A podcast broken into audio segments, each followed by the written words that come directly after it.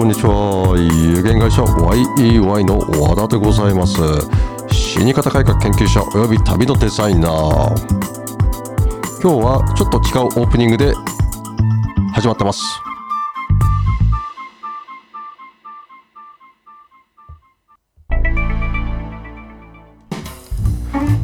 はいこんにちは。3月22の放送でございますけれど実は3月21日に録音しているのでちょっと違う、えー、オープニングで試してみました。あのね最近ちょっと詐欺の話昨日やとかしてましたけれどえー、っと詐欺だけじゃなくて相続のことはちょっとまあ面白い話があるんですけれどあの相続をではなくて葬儀をどうやりたいかということも、えー、遺言書に残しておくことができます。それねきちんとやってもらう方が一番いいんですよ。私がすごい面白いっていうのかな、あのー、困惑した経験がありましてこれね亡くなったお母様おばあちゃんなんだけどね。が、えー、キリスト教だったんですね。でお友達もみんな教会のお友達でみんないいお方だったんですよね。でまあ皆さんみんな教会でご葬儀なさると思っていたところででまあ私がそこのご自宅へ訪れてでご主人もおじいちゃんとお話をされてておじいちゃん仏教徒なんですよね。でおばあちゃんの奥様のあのおつあのお付き合いは全くご存じないわけですよ。教会のお友達っていうのはご自宅にあんまりいらっしゃらなくて教会での中のお友達でしたから、まあ、そこの教会どこだったかちょっと私も、あのー、覚えてないんですけど関係ないんですけれど。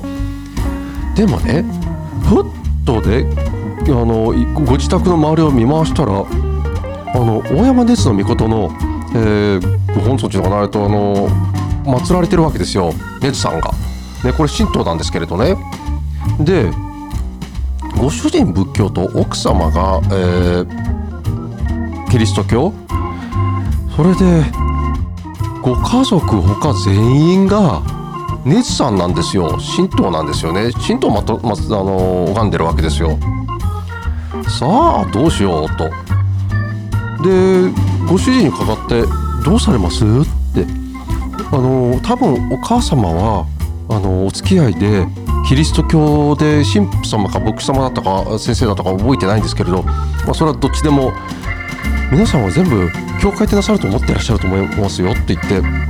そしたらご主人が「葬儀屋さん決めてよあんたで」って「ちょっとちょっとちょっと」って言いたくなってね「それね私できないんですよ」と。えーと、それは決めかねませんねってでどうしたらいいかねなんて悩んじゃってねで最終的にねあのネツさんでやったんですけれど、まあ、ネツさんでやる場合は本当にご葬儀、えっと、司会も何もいらないんですよ私たちあのただサポートするだけですごい楽なんですけれどあのご自宅でなさるか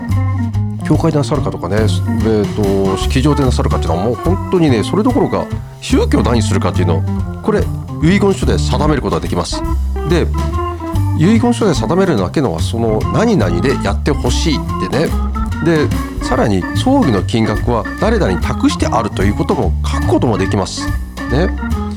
それはねきちんとやっておくことが大切ですよ。本当に。そこはね一言申し上げておきます。はい。まあね今日は、えー、あらかじめ録音した内容でございましたけど葬儀も相続も、えー、どのようにやっていくかっていうのは遺言書で定めておくことができるわけですよ。まあねその前にエンディングノート書いて皆さんで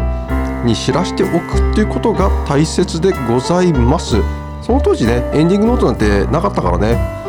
まあそんなところでございます。今日もご清聴ありがとうございました。